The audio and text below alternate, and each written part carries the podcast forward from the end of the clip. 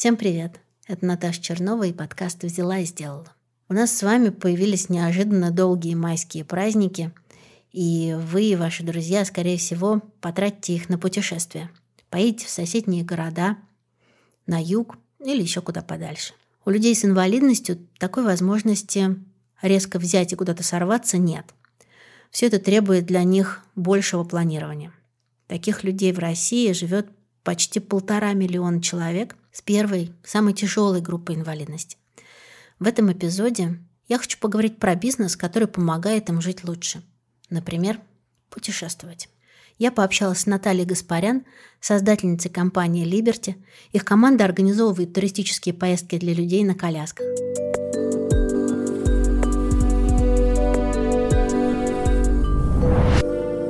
Наташа, привет. Привет, Наташа. В прошлом году ко мне постучался один фонд, и они попросили разработать коммуникационную стратегию. И они говорят, ну вот мы делаем конкурс по социальному бизнесу. И для меня это было совершенно новое такое выражение. Я побежала к своим студентам, спросила, говорю, а вы знаете, что такое социальный бизнес?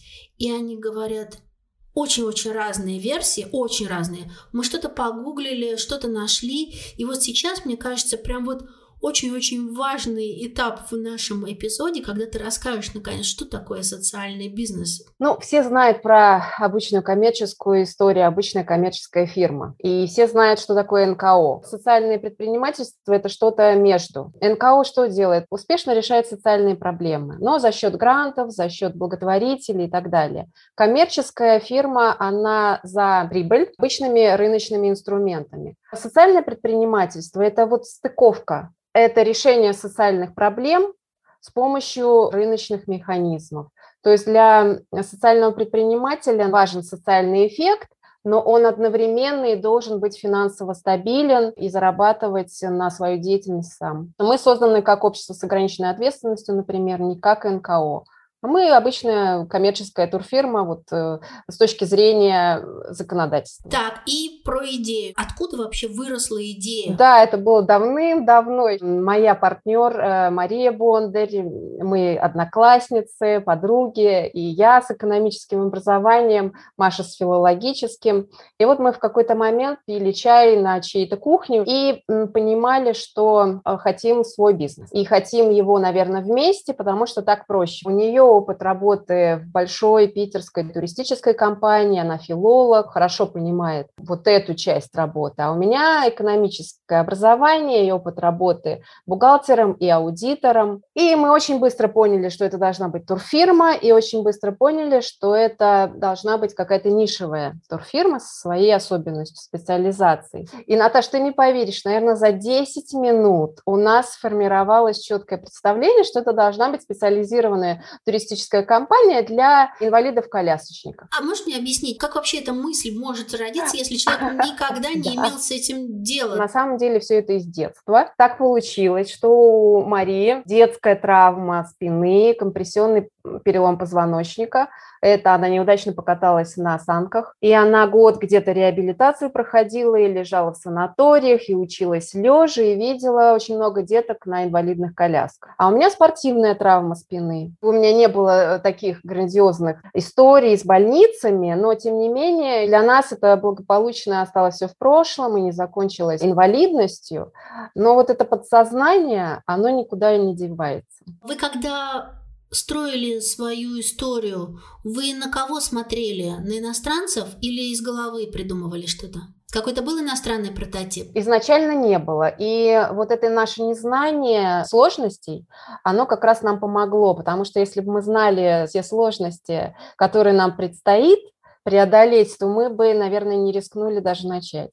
Мы думали, что это несложно, мы думали, что мы накинем буквально там небольшой пандус на ступенечки и поехали. Начали мы не с туров, а начали с исследования города, когда мы сами сели на коляске и начали кататься, и начали понимать, а, что можно делать да, с человеком на инвалидной коляске. А расскажи про самый первый тур. Это были немцы. Это был, наверное, 2005 год. Это был наш иностранный партнер. И он приплывал и вез своих туристов на круизном лайнере. И это удивительный совершенно человек. И ты спрашивала, держали ли мы в голове как, как пример. Таким а, партнером, примером впоследствии стал вот этот товарищ Вольфганг Гробовский и его турфирма Граба Турс, и он к нам привез, наверное, первых 10 человек, вывозил их, наверное, на своей харизме. Вот в тот э, далекий 2005 год э, Санкт-Петербург даже был не очень доступный,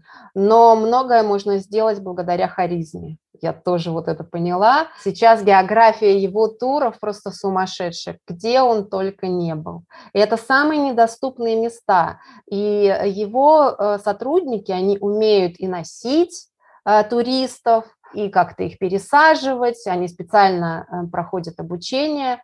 У него туры очень дорогие, как правило, но и постоянные клиенты у него вот прямо много, и они с ним готовы хоть на край земли, потому что знают, а, что это будет хорошо. И вот он очень харизматичный, такой большой, как э, добрый Санта-Клаус, и внешне похож. А вот когда ты сейчас оборачиваешься на 2004-2005 год, на те ваши такие попытки и пробы. Ты можешь сказать, что-то поменялось за эти 17 лет? Да, конечно. Мы сначала могли наковырять еле-еле с большим трудом тур э, на два дня. И то имея в виду иностранца, который приплывает э, к нам в Питер на большом круизном лайнере, у него есть где жить, инвалидная каюта. Сейчас мы можем себе позволить хоть две недели ежедневно кататься. Мы же не только Питер предлагаем, мы там и по географии расширили. Скажи, пожалуйста, в какие города сейчас покрываете, кроме Санкт-Петербурга, своего родного? Москва, Золотое кольцо у нас исследовано, Калининград, Казань, Псков, Выборг, Великий Новгород. В общем-то, мы готовы и на Камчатку вести, есть исследования и по Екатеринбургу, и Новосибирску. Трансип еще не продан ни разу, поэтому пока это такие вот наработки. Нафига ехать на Камчатку? За красотой природы. Это тоже не для всех. Камчатка совсем недоступна. И она, в принципе, имеет место быть только благодаря нашему камчатскому партнеру, который на месте, будучи туроператором э, с многолетним опытом и погруженным в тему э, инвалидного туризма, знает, как обслужить и как совсем недоступные вещи сделать более-менее доступными. Но туда мы точно не берем, например, электроколяски. То есть те, кто передвигается на электроколяске, пока Камчатка для них остается недоступной. Но так далеко. Я вот в этом смысле. У вас был какой-то запрос? Ну, у нас же очень много постоянных клиентов наших любимых постоянных клиентов, которые были уже и там, и там, и там, и теребят нас, и не дают нам э, остановиться, и говорят, что а куда же мы поедем в следующем году. Они с нами были и в Италии, и в, э, во Франции, и в Греции, и там-то, сям-то, а в 2018 году мы долетели до, до Японии на минуточку, и, конечно же, вот этот запрос в большей степени от наших клиентов. Мы вынуждены дальше что-то разрабатывать, новенькое. Каждый год мы предлагаем один-два новых тура. Безусловно, Россия в этом смысле развивается довольно быстро, но неравномерно, во-первых, и непредсказуемо. То есть это могут быть как шаги вперед, так и шаги назад. И вот этот мониторинг доступной среды это наша перманентная задача. А кто это делает? Кто, ты сама этим занимаешься? Сотрудники, да, да, сотрудники. Если это Питер, а, то докуда мы можем а, дотянуться, то это мы сами. Если же это а, какие-то более отдаленные географические объекты, это могут быть волонтеры на местах. В любом случае это интернет- research сначала, обзвоны тех э, мест, которые, например, изначально уже проверено, что они доступны, мы там были, мы все-таки уточняем, знаем, все ли там так, потому что доступная среда, она может как расширяться, так и усыхать, к сожалению. А усыхает почему? Человеческий фактор всегда. Либо не обслуживается оборудование, не предусмотрен э, какой-нибудь госконтракт на обслуживание, то есть хватило денег на то, чтобы купить оборудование, тот же подъемник. Это часто в музейных объектах такое. Но не заключен контракт на техобслуживание. И вот он ломается, и он стоит. И ждет год, два, пять, по-разному. Еще один более грустный такой момент, когда гостиницы, коммерческие структуры принимают такое решение. Не видят потенциал. Они могут из своих там двух несчастных инвалидных номеров при реновации оставить один. Мы делали исследование на доступность по гостиницам Санкт-Петербурга. Тоже очень интересный такой вывод, к которому мы пришли. Расскажи. Было исследовано пять центральных районов Санкт-Петербурга. Все гостиницы полностью, вот все, что подпадает под классифицированные средства размещения. Порядка 800 объектов. Основная масса отвалилась уже на этапе прозвона. Они говорили, нет, у нас нет доступной среды, у нас нет ничего для инвалидов. 58 из этих 800 заявили о том, что у них есть доступная среда. Это 7 с небольшим процентов. И в эти 58 мы шли ногами. Уже смотрели, а, что они подразумевают под доступностью, и что даже не соответствует э, нормативам СНИПам и ГОСТам, а то, что можно ну, хоть как-то считать возможным да, для использования. Осталось половина. То есть 29, да, это 3,7, по-моему, процента от этих 800. Хоть как-то с, доч- с недочетами, не идеально, возможно к использованию. А раньше было хуже или лучше? Раньше было хуже, но сейчас-то, мне кажется, информации больше и законодательство-то другое. Сейчас они вроде бы как и могут, и должны но по каким-то причинам не делают. Мало того, те, кто делают, делают это с фундаментальными ошибками. Не потому, что они злые, э, вредные, а вот такое представление у людей.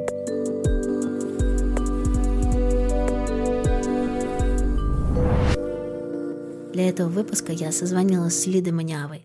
Лида – учредитель фонда «Дом с маяком». Во время локдауна Лида взяла под опеку Колю. Коля – подросток с множественными нарушениями развития. Он не может самостоятельно ходить, сидеть и говорить.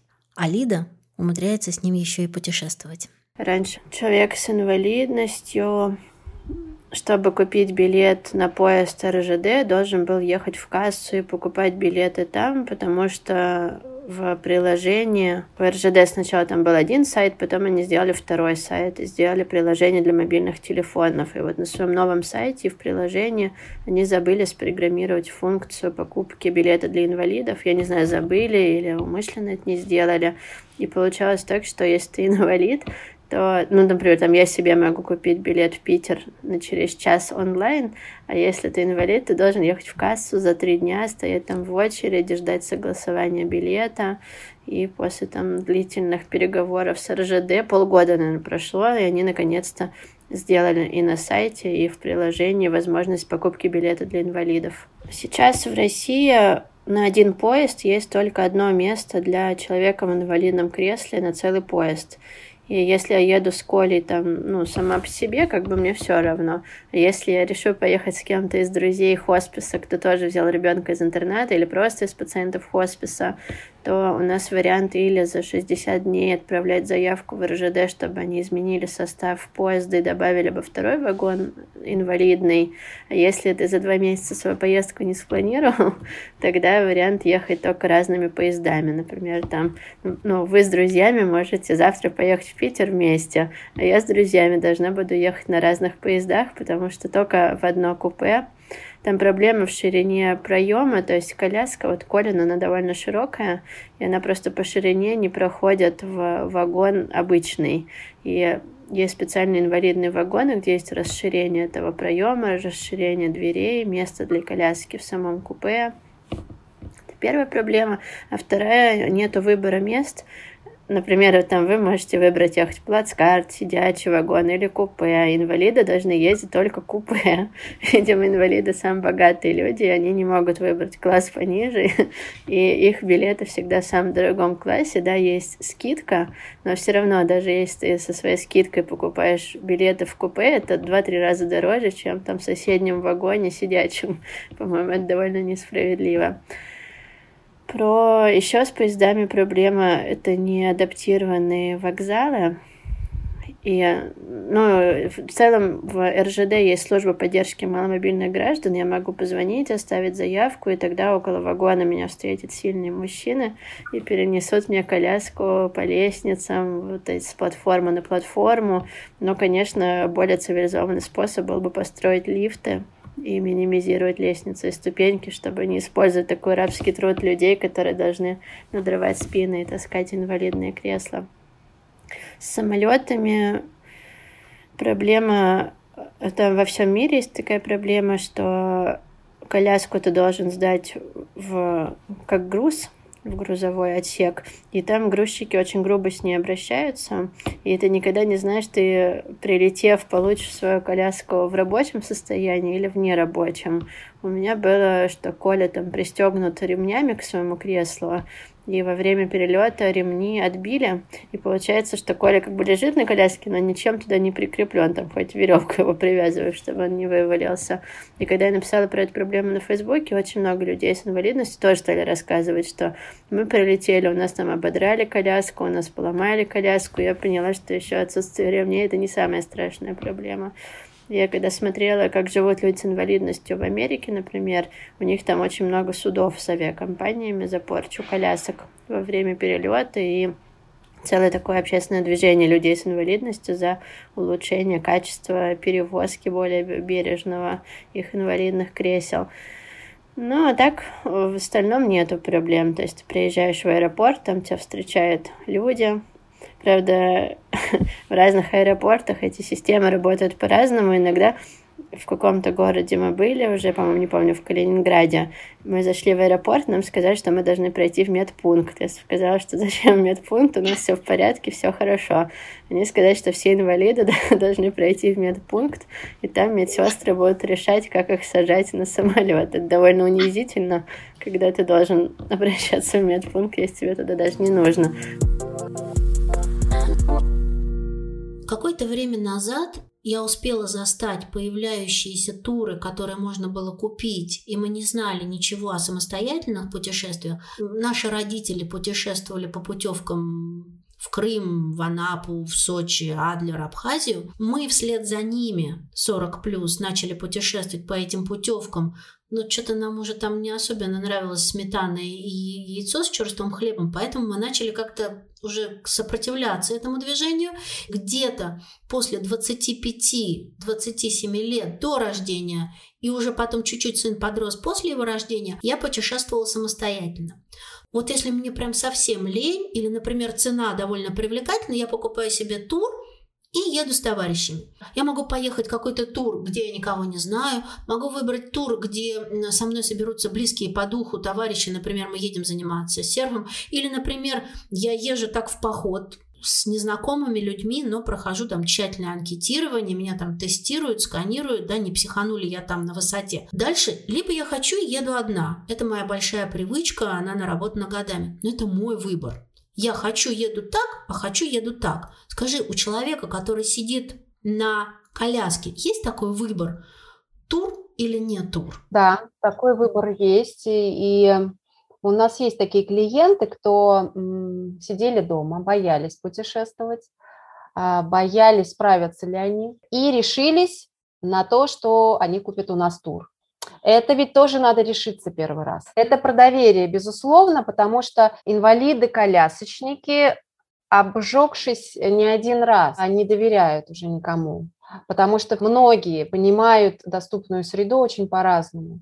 то, про что я тебе говорила, и гостиницы, и транспорт, э, и так далее, любой ну, сервис. Ну, давай так, Наташ, да, мы, в принципе, все люди по-разному воспринимают, да, есть, э, как это называется, high expectations customers, которые, да, что не дай, все плохо. Угу. Я очень уважаю этих людей, они двигают экономику, науку и прочие прелести потребления вперед.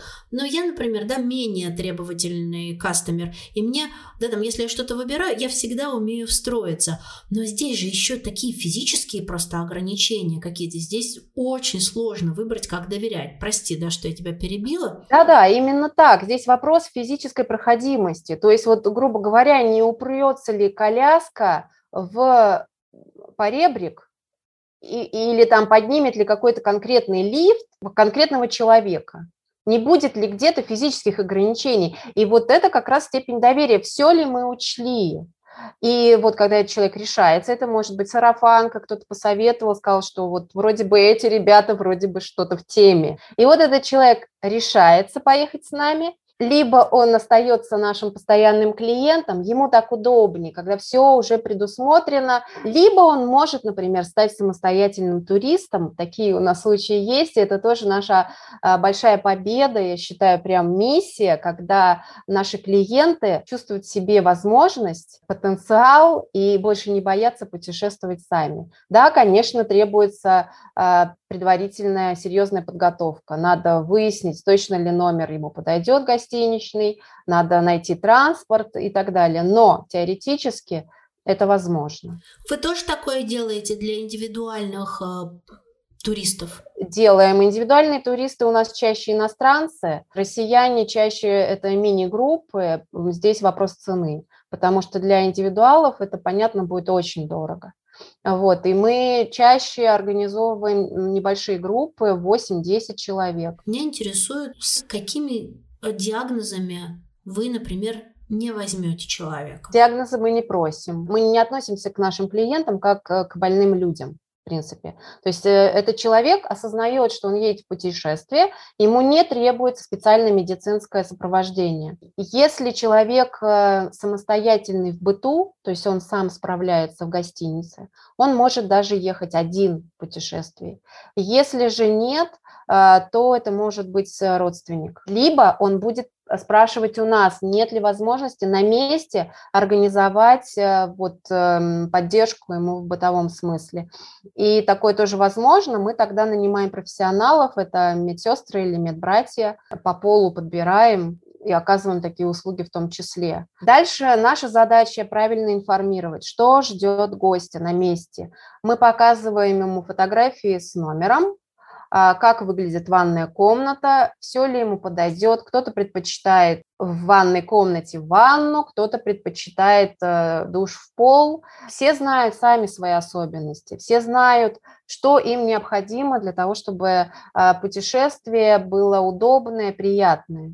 И они сами задают эти вопросы. Иногда вопросы очень-очень для нас кажутся слишком простыми, да, правда ли, что у нас лифт, и, и действительно ли мы в музеях не встретимся со ступеньками? Ну, конечно, если тур написано, что доступный, что вы не встретитесь со ступеньками, мы знаем, как их объехать, но люди задают такие вопросы не потому, что они нам не столько потому, что они нам не доверяют, а потому что они по жизни сталкивались вот э, с такими случаями. Да. Расскажи какой-нибудь конфликтный случай, когда ваш турист был недоволен или что-то произошло? Конфликтов э, таких э, каких-то серьезных я не помню. Были неприятные моменты еще в самом начале, когда э, мы привезли Спас на Крови иностранцев, а на тот момент он еще не был доступен, этот спас на крови, это сейчас там уже с доступной средой получше, ну прям хорошо.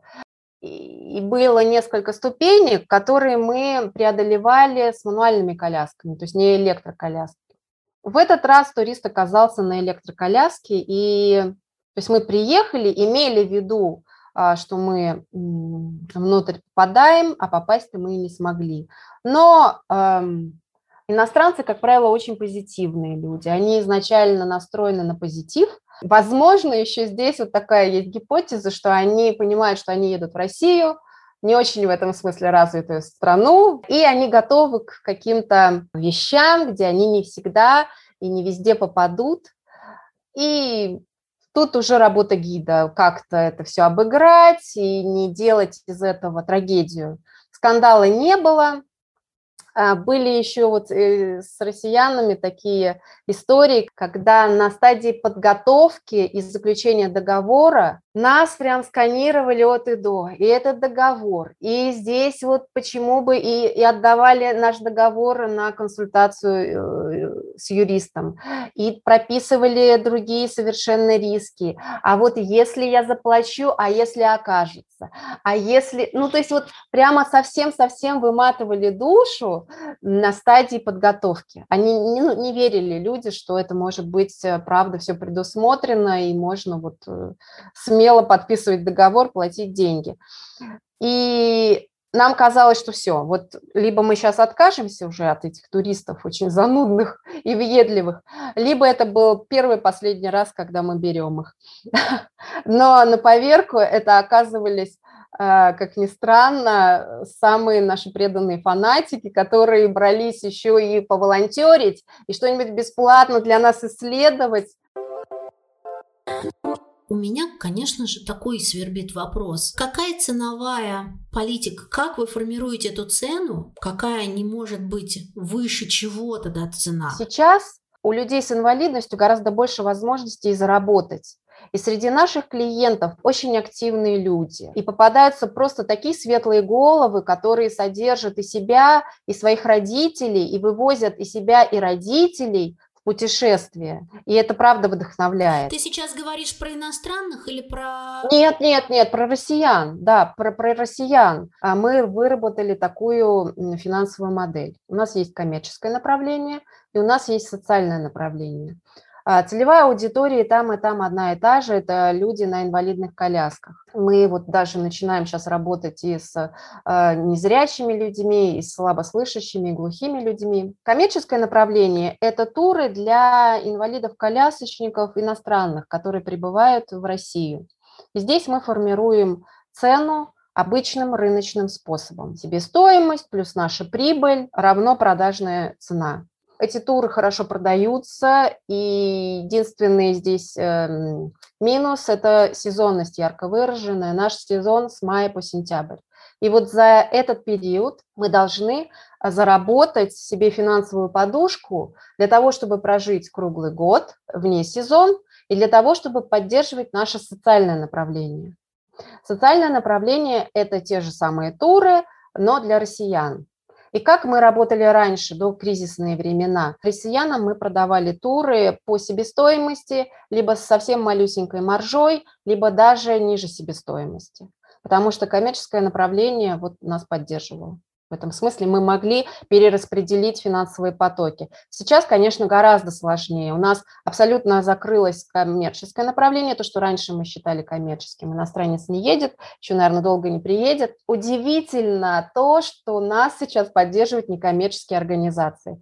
Те организации, э, кто раньше у нас заказывал туры, кто раньше у нас просто заказывал транспорт, у нас свои три микроавтобуса с лифтами, они звонят и говорят, так и так, у нас грант это получено, и мы готовы, давайте мы у вас закажем что-нибудь. И мы на этой копейке вот сейчас до сих пор держимся, и это большое подспорье на самом деле. Сколько стоит поехать сейчас у вас на майские? На майские собиралась быть группа питерцев, э, в смысле в Питер, но мы не набрали, мы перенесли, всех объединили на август. Это, кстати, тоже такая проблема, иногда не добираем мы группы. А сколько нужно тогда, Наташа, сколько вот человек? Э, сейчас мы это, естественно, не можем себе позволить в, э, в убыток катать. То есть если раньше мы, например, имели в виду, что тур стоит 30 тысяч при 10 человеках, набирали фактически 8, тур по себестоимости там, например, 30, 32, и дальше мы думаем, ну что, вот всем 8 отказать или катаем? Катаем. То сейчас мы уже не можем себе такое позволить и говорим, ребята, извините, не набралось. Сегодня утром я проверила, было 51 отзыв на TripAdvisor, и все они пятибальные. Дальше я иду на страницу Всероссийского конкурса социального предпринимательства и нифига не могу найти никакой информации про вас, потому что это очень странный сайт, потому что не найти, кто побеждал в 19, 18, 20 и подать заявку на 21 я не смогла. Дальше я лезу и смотрю, а что же пишут про Наташу и Машу и про компанию Liberty. И вижу последние публикации 15 год, 18 год, были публикации Коммерсант, была публикация Милосердие, и все, больше ничего. И я, должна тебе сказать, написала своему шеф-редактору, говорю, должна ли быть осторожность с моей стороны, потому что почему про них не пишут? Что такое? Что они скрывают? Почему про них не пишут? Вот ты как думаешь? Я вот смотрю в твои глаза и понимаю, что я не могу тебе не доверять. Я не могу твои глаза упаковать в подкаст. С одной стороны, для меня, как человека амбициозного в медиа, я люблю, когда я нахожу героинь, про которых ничего не известно. С другой стороны, у вас такой все-таки специальный бизнес-проект, про который, если я не спрошу у кого-то мнение еще, то мне становится как-то боязливо. Как ты думаешь, почему? У вас на это просто нет банально ресурсов или просто про вас не знают? В чем проблема? Вот абсолютно ты права, нет ресурса. Это наше слабое место, я не знаю, в силу возраста или, не знаю, какого воспитания, формации, не умеем себя продавать. Вот так, как требует современный мир. Как-то мы совсем не занимаемся продвижением личного бренда, развитием э, личного бренда. Мало того, не то чтобы не хватает на это время, есть внутреннее сопротивление этому всему. Я не знаю почему, вот мы как-то к этому не, не, не готовы были, не привыкли. Любим качественно работать, болтать просто, наверное, не хватает времени. Хотя мы никогда не отказываемся ни от каких интервью, и про нас, надо сказать, есть статья в Википедии, при этом мы ничего для этого не делали. И мы входим в очень многие учебники по социальному предпринимательству, как готовый успешный кейс. Скажи мне, пожалуйста, какая у тебя зарплата? Сейчас я уже пару месяцев не получала зарплаты. Потому что мы сильно надеялись на грант Ростуризма, заложили туда нашу зарплату. Мало того, этот грант предполагал софинансирование 30%, а это значит, что почти миллион мы вложили в новый проект. Но грант пока не дают. Вот такая у нас бюрократия. Грант мы подали на очень интересный проект. Объединились с еще двумя проектами питерскими социальными предпринимателями, инклюзивными спортивные мастерские «Легко-легко» и школа русского жестового языка «Языки без границ» и сделали такую интересную штуку. Представь себе картонную коробку, которую покупает турист индивидуал. Он ее может э, купить в интернете, он ее, надеюсь, сможет купить в доме книги, открывает ее, а там э, красочный бумажный путеводитель, карта, сувениры, которые связаны с маршрутом и сделаны в инклюзивных мастерских людьми с инвалидностью, купоны на, на скидки по маршруту в определенных заведениях, которые чудесным образом доступны для колясочников. Да и сам маршрут чудесным образом проверен нами, и он доступен для самых тяжелых колясок. Этот маршрут проработан с учетом доступности. Мало того, он переведен на русский жестовый язык, и люди глухие могут навести свой смартфон на QR-код и увидеть ролик на русском жестовом языке, потому что для них родной язык – это русский жестовый, а не русский, который они могут читать. Тираж не менее 100 экземпляров на каждый город. Питерская версия уже будет сдана в печать в мае, но опять же, не знаю, может быть, придется ждать э, все-таки гранта, мы ее ждем его уже полгода, это прям совсем подстава-подстава. Пришли мне, пожалуйста, когда вы сделаете вот этот путеводитель, во-первых. А во-вторых, если ты позволишь, я расскажу про вашу компанию после того, как мы выпустим эпизод а, нескольким СМИ, чтобы они рассказали про тебя. Ты не против? Ой, с удовольствием я буду благодарна, да, Наташа, спасибо. У меня к тебе вопрос. Ты сказала, что сотрудники по какой-то причине, неоплаченные сотрудники, без, сидят без зарплаты какое-то количество месяцев и не уходят. Почему? Я не знаю. А где ты их взяла, этих сотрудников, и как ты их отбирала? Одна сотрудница у нас проходила практику во время еще студенчества и написала очень крутой диплом. И потом мы ей предложили место, и она была счастлива, и у нас осталось работать. А, а одна пришла по резюме, и водители, ну вот те, кто подменные водители, они все на заработках, мы им честно сказали, что есть работа, идите на работу, но будет у нас, мы вам ее предложим. То есть, ну, это подменная история, это так всегда. А основной водитель тоже есть у него чем, чем а, себя кормить, а, и все наши такие неежедневные заказы он тоже берет. Но они знают, что мы их не подведем, и как только деньги поступят, они получат и январь, и, и март. Э, все наши долги мы выплатим. Вот молодых сотрудниц – стараемся обучать, пока есть сейчас время, и это тоже им важно на самом деле. Не знаю, давать им довольно сложные, интересные э, задачи, новые для них, амбициозные. И мне кажется, с нами просто интересно. Не соскучишься, это точно. Для меня очень важно с зарплатой такая история. Я всегда работала в коммерческих организациях. Для меня самое важное было всегда платить людям. Ну, то есть, да, там какие-то были периоды, я сидела без зарплаты, как издатель, генеральный директор, естественно, а у кого еще я отниму зарплату? Да, там у главного редактора мы с ней решали, что она отказывается от зарплаты, но люди должны получить всегда зарплату. Как люди штатные, так и люди внештатные. Для меня никогда не стоял вопрос, что сначала получают люди, а не я. У меня бюро сборное, Проект я собираю, проект я собираю. Есть костяк, а есть проектная работа. И периодически людям, которые работают вместе со мной на разных проектах, я их забрасываю на какие-то другие проекты. Не знаю, на книги, на сайты, на журналы, на что-то еще, киношки. И я звоню человеку, он говорит, слушай, что-то мне не платят твои, куда ты меня порекомендовала.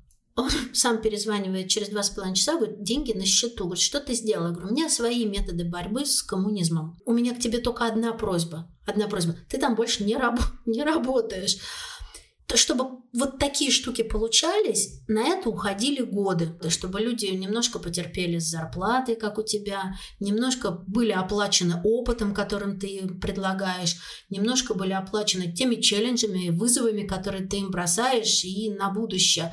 Но, конечно же, они понимают специфику бизнеса и тем самым готовность выражают свою. Пусть у вас все получается, впереди лето, Пусть будет полегче, я так скажу. Ой, спасибо. Вот это самое правильное слово, да.